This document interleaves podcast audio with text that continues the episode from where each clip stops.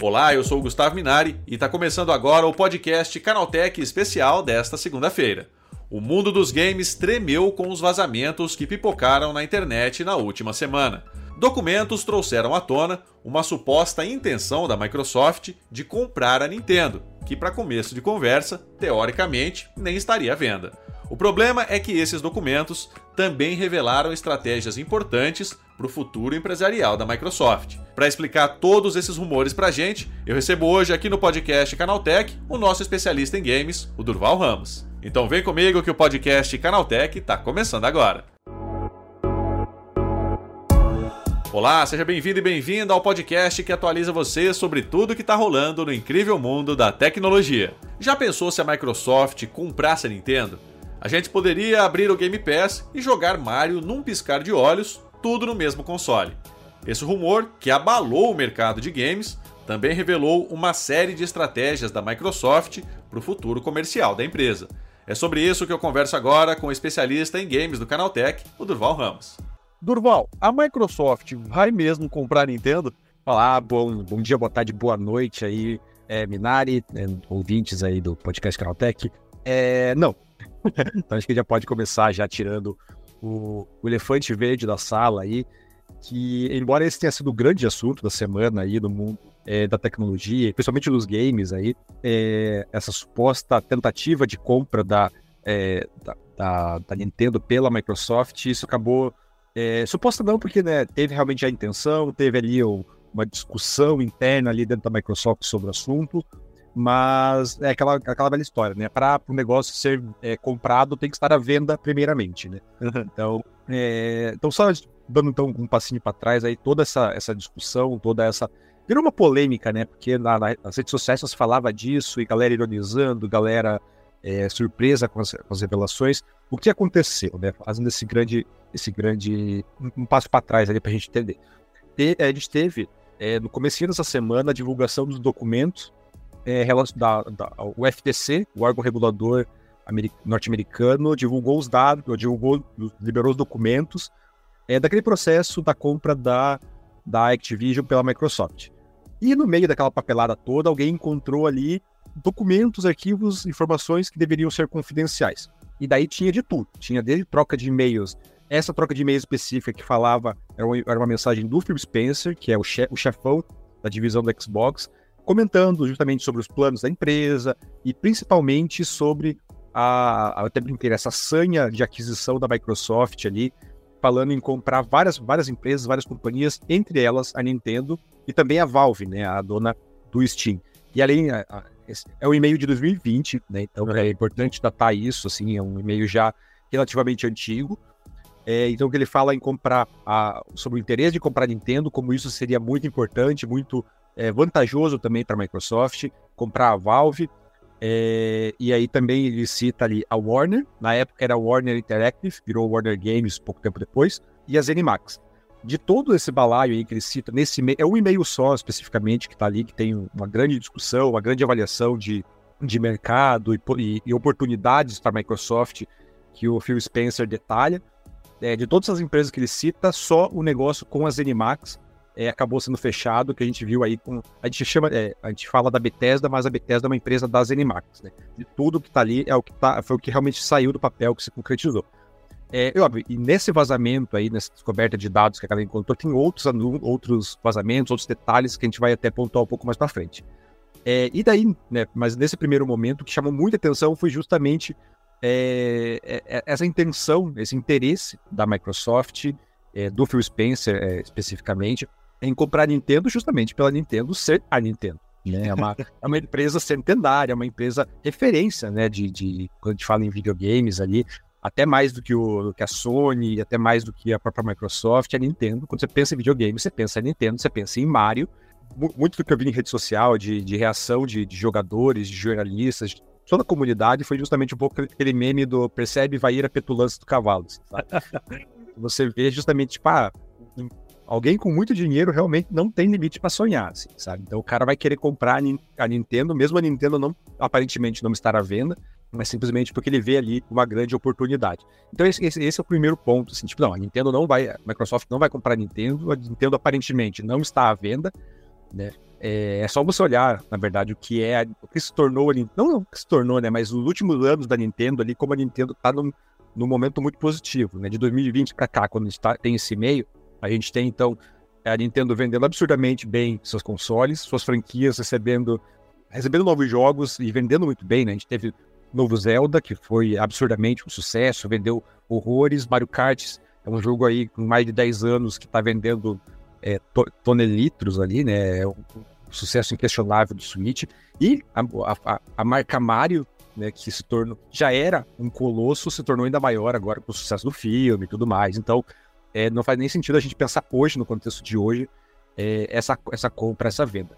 Mas o, o, e-mail ali mostra justamente esse interesse da Microsoft em ampliar é, o, seu, seu portfólio de marcas, seu portfólio de, de propriedades intelectuais, que é um movimento que a gente já estava vendo lá atrás.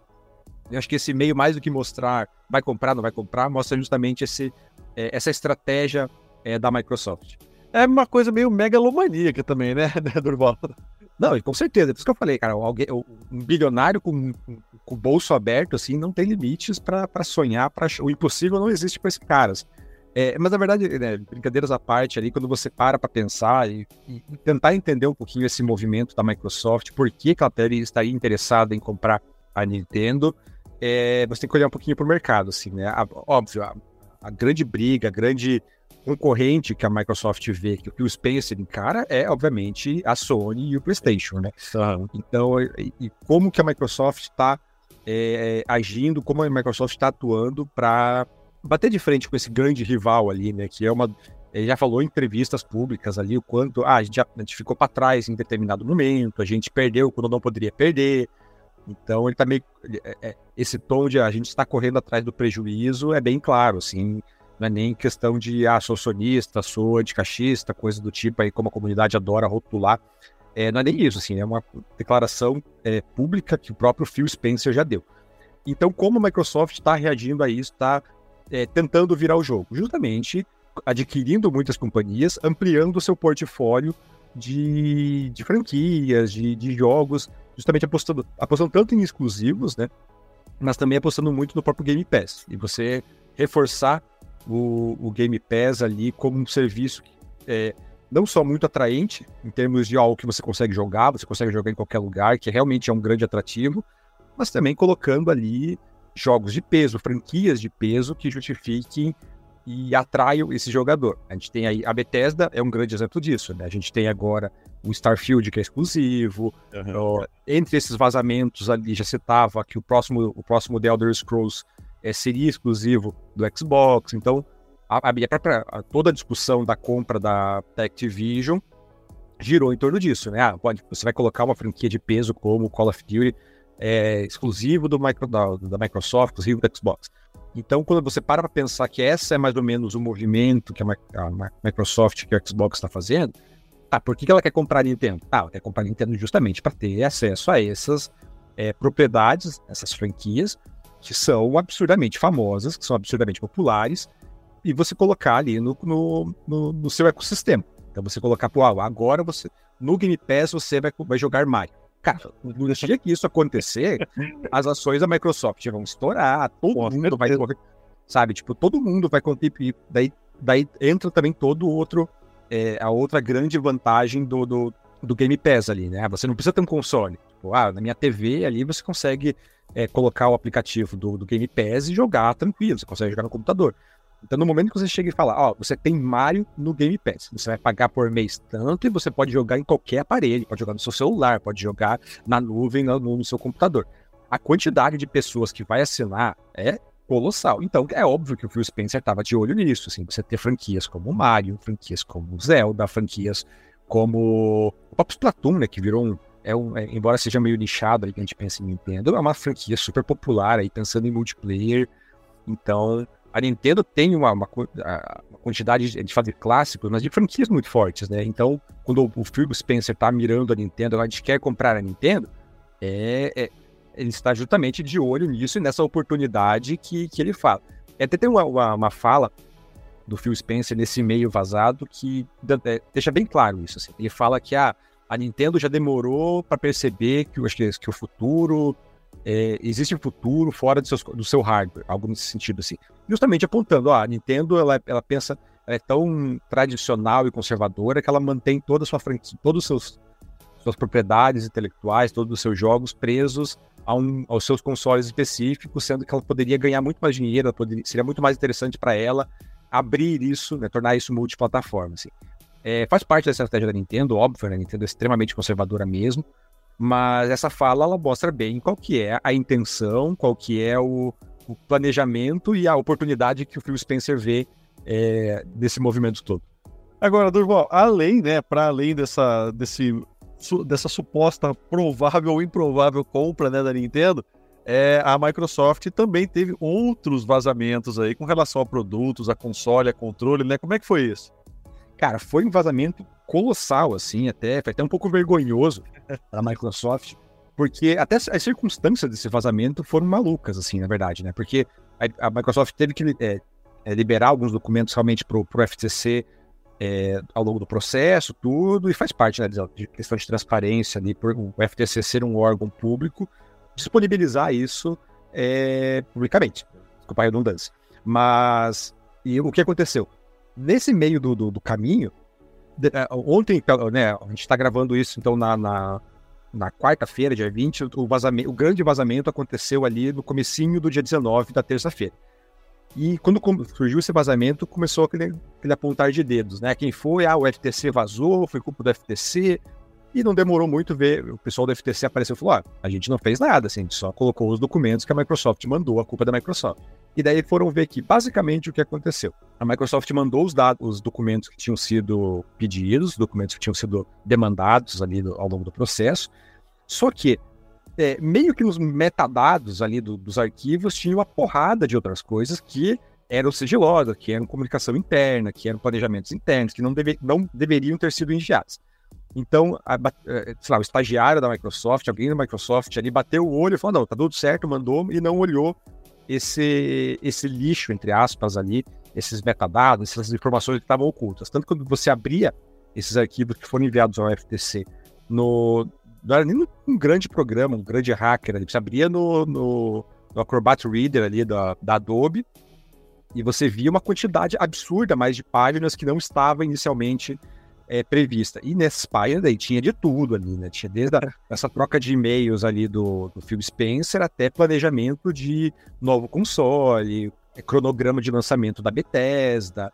Tinha uma cacetada de coisas, assim. Tanto que daí tem, tem alguns jornalistas é, foram atrás, né? eu cito especificamente o Steve Totilo, que ele era o ex-Kotaku, ele está agora em outro, uma, uma outra empresa, Axios, ele fez essa, essa trilha e ele, ele, ele atestou. Ah, realmente, esses arquivos aqui, quando você abre no navegador, se não me engano, você não vê nada, você vê só os, o, as páginas que realmente deveriam estar, mas quando você abre no, no Adobe Reader lá, você vê a, a, quantidade de informação. Então foi um vacilo absurdo de segurança ali da, da Microsoft.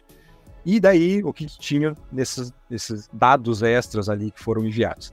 Como você falou, tinha desde questão de cronograma de, de lançamentos de console, né? Ele citava ali, ah, a gente planeja lançar uma, uma atualizações do, do, Xbox Series X é, no meio da geração, a gente planeja uma, uma nova geração ali para 2027, 2028, que né, na verdade não é nem não chega nem a ser uma grande surpresa, né? O Xbox Series X ele é de 2020, então uma nova geração para 2027, 2028 está bem dentro do, do, cronograma previsto tradicionalmente, né? Cada, cada geração ali um ciclo de vida de 7, 8 anos.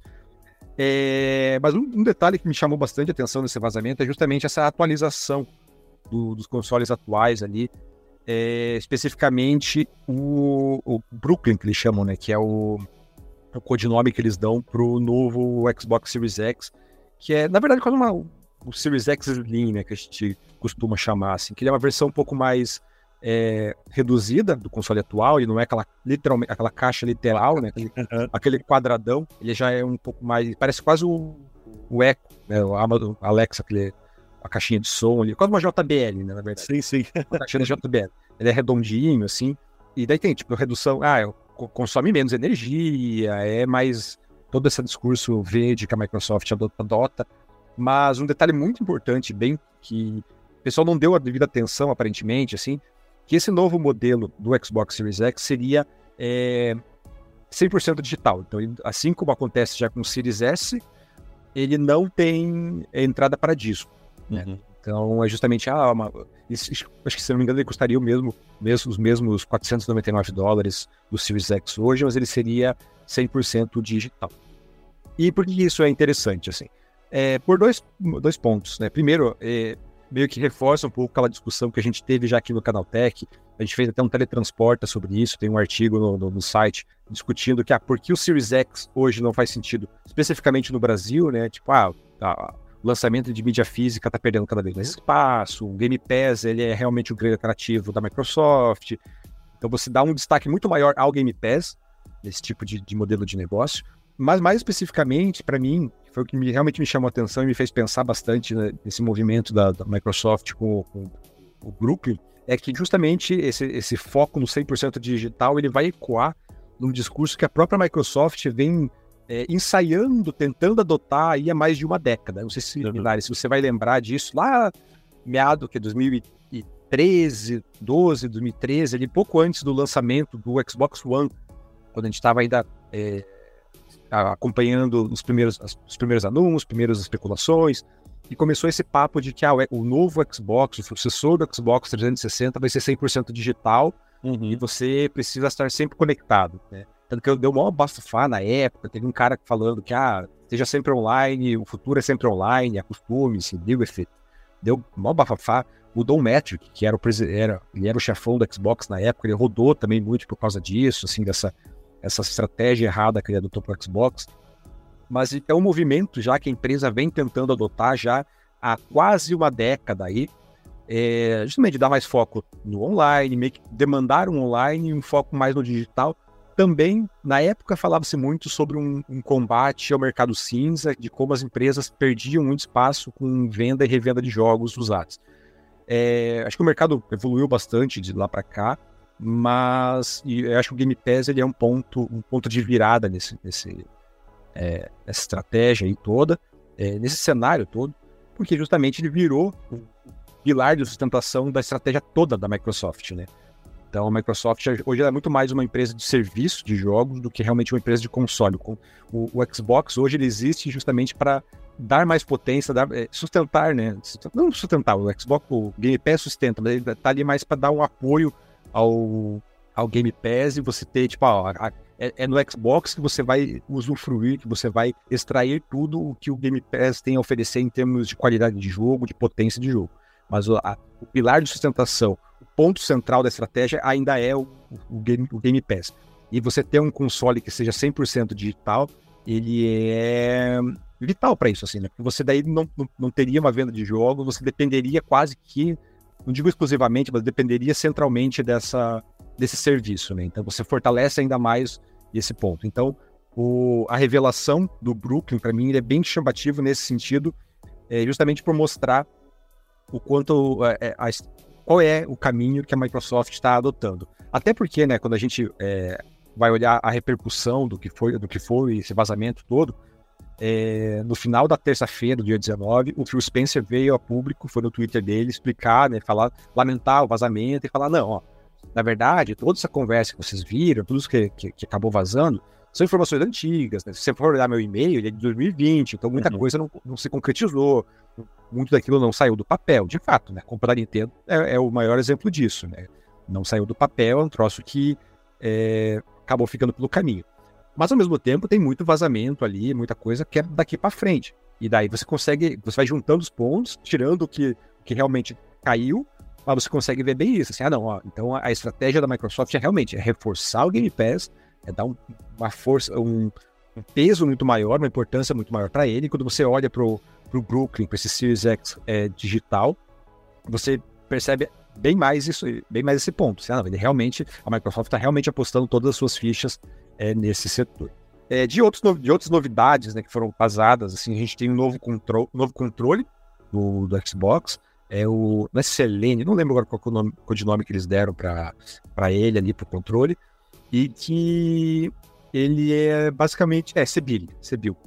Ele é uma versão remodelada do, do controle do Xbox que a gente tem hoje, com o diferencial de que ele teria é, bateria recarregável e substituível, o que é um ganho absurdo aí pra galera que odeia a pilha. A pilha. Né? É, eu sou um defensor da pilha. Vou... Eu também, eu também. Eu também não, não sou totalmente contra a pilha, não, porque eu acho que dá mais mobilidade, né? Ah, não só mobilidade, como durabilidade, né? Porque você não precisa ficar. É, daqui a, a, a 10 anos eu decidi ligar meu Xbox 360, é só trocar a pilha e o controle vai estar funcionando normal. Assim. Mas enfim, é, o, esse novo controle, o CPU, ele teria então essa bateria recarregável e substituível, o que já para mim já é um ganho em relação à concorrência. E o que seria o grande atrativo dele é, seria esse, esse, feedback áptico, né? Que daí se aproximaria do que o DualSense do PlayStation 5 oferece. É, e daí, de novo, retornando ao que eu falei, desse foco cada vez mais presente no Game Pass e dessa estratégia do Play Anywhere da Xbox.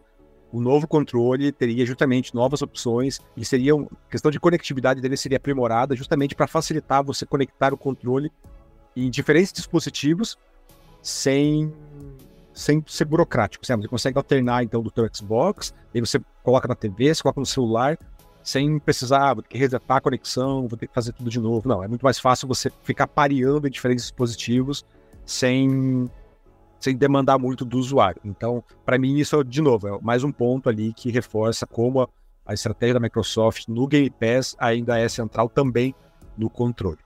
É, e daí, de, de acho que de, de, peso, assim, a gente tem também toda a questão de. A Bethesda também foi uma, bastante, uma grande afetada desses vazamentos, porque é, praticamente todo o cronograma de lançamentos da empresa acabou sendo divulgado, né? Tem ali. Ah, não, só antes de voltar, né, para falar do controle. O controle, pelo cronograma que está vazado ali, ele está previsto para ser lançado entre esse ano e o próximo. É, se não me engano, acho que tem até maio, se não me engano, ele tá no. Eles preveem até maio, junho do ano que vem custando, se não me engano, 70 dólares, que é um pouquinho mais caro do que o modelo atual, que custa 60 dólares lá fora, mas bem mais em conta do que o modelo Elite, que é aquele modelo mais caro, é, totalmente personalizável e coisa e tal. É, então, voltando aí para os jogos ali, também tem todo o vazamento da Bethesda, que tem todo o cronograma deles ali que acabou sendo revelado, incluindo o DLC do Starfield, é, intenção de lançar remasterizações de Fallout 3 e o The Elder Scrolls Oblivion, é, e daí de grandes anúncios assim que teria ali, era o Dishonored 3 e a sequência do Ghostwire Tokyo, né, que é um jogo que ninguém esperava que fosse ganhar sequência e aparentemente tá nos planos. Bom, eu acho que de, de todos esses vazamentos aí, né, Durval, o mais bombástico mesmo é essa questão da compra da Nintendo, né? Pra gente aí encaminhando aqui pro final do podcast, opinião pessoal agora. Você gostaria que a Microsoft comprasse a Nintendo? Cara, não, cara, pelo amor de Deus. Eu acho, eu acho que, sinceramente, acho que só a galera realmente clubista, assim, é, enxerga isso com bons olhos, assim, porque, é, sinceramente, a, Nintendo, a, a, a, venda da Nintendo, seja para Microsoft, seja para Sony, seja pro, pro Zé das Corvas ali da esquina, assim, ela é terrível em todos os sentidos pro mercado como um todo. Assim. É, embora a, a, galera, a galera mais hardcore ali costume menosprezar a Nintendo, porque ah, o jogo da Nintendo é sempre infantil, são sempre os mesmos jogos, console de criança. É, as grandes inovações, tanto em termos de tecnologia mesmo, de, de console, de hardware, e quando eu digo inovação, eu digo em ideias diferentes, não só ah, a gente vai pegar o mesmo vai, vai pegar o, o, desempenho e levar um novo limite. Não, a Nintendo ela, ela, é conhecida justamente por inovar em tecnologia. Se a gente tem sensor de movimento hoje nos controles, foi porque lá atrás ela decidiu uma ideia maluca de fazer o Wii e colocar um, um, controle que é totalmente baseado em você ficar balançando os braços igual um maluco no meio da sala. É, e de, de, até antes, né, se for pensar o controle do, controle do 64, que é completamente não anatômico, mas quando você para pensar nele, ah, tem gatilho, tem o analógico, é um negócio que é, abriu portas para coisa que a gente veio para ver depois. E também em termos de jogos, assim, né, que daí é o, o grande mérito, é, o, o, grande ponto que a Microsoft está de olho são justamente os jogos da Nintendo, e é justamente essa, essa, sinergia que a Nintendo tem com seus, suas ideias malucas de hardware, vamos botar assim, e as suas franquias que são sempre tão, tão criativas, tão populares, que ela consegue criar, é, criar jogos, criar ideias é, que vão além do. Ah, a gente vai fazer maior e mais bonito. Uhum. Né? Que bem ou mal é um pouco do, do norte dos jogos tá a Sony da Microsoft. Assim, a todo jogo, ah, não, esse jogo é maior e mais bonito do que o anterior. Ah, o novo Halo vai ser maior e mais bonito. Ah, o Homem-Aranha agora, ah, não, ele é maior, mais bonito e mais rápido. Então, e a, a, Nintendo, se você for pegar o Zelda, tipo, ah, muita gente reclamou, né? Ah, o Zelda, o Tears of, Tears of the Kingdom, ele é o mesmo jogo do Breath of the Wild. Sim, visualmente ele é basicamente a mesma coisa. Mas quando você para para olhar mecânica, jogabilidade, tipo, ele é uma outra coisa. Então, essa parte criativa é um, é um troço muito, muito característico da Nintendo e que, óbvio, não dá para dizer, ah, a Nintendo ia perder isso caso fosse comprada pela Microsoft. Né? Tipo, a gente está entrando num, totalmente num campo especulativo e de suposições ali. É, mas imaginando, ah, agora vai ter uma, uma, uma, Microsoft da vida ali gerenciando, exigindo, né? Ah, a gente quer que vocês foquem no, no qualidade gráfica, em desempenho, para mostrar o potencial do Xbox, bibibi, blá, blá, blá. Então você vai ter que abrir mão dessas, dessa parte mais criativa, essa parte mais inventiva que sempre marcou a Nintendo. Então, pensando assim, questão de mercado, no ecossistema geral do mercado de games, assim, eu acho que a, a venda da Nintendo por uma dessas grandes aí, ela seria uma grande perda para todo mundo. É isso aí, Durval. Muito obrigado pela tua participação. Um ótimo dia para você, hein? Eu que agradeço aí, então, só sempre chamar. E, né, fica aí o convite para os ouvintes ali que querem acompanhar mais de games, óbvio, lerem o canal Tech, ali, onde tem essa cobertura de games, mas também ouvirem aí aos domingos o podcast Vale Play, que a gente fala não só de games, mas também aí de séries, cinemas e tudo é, relacionado ao mundo do entretenimento. É isso aí, Durval. Valeu, obrigadão. Tchau, tchau.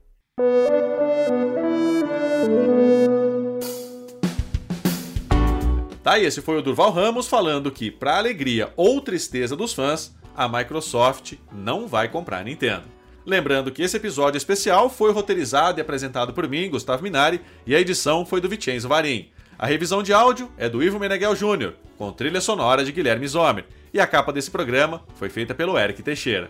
Agora o nosso episódio especial dessa segunda-feira vai ficando por aqui. A gente volta amanhã com mais notícias do universo da tecnologia para você começar bem o seu dia. Até lá, tchau, tchau.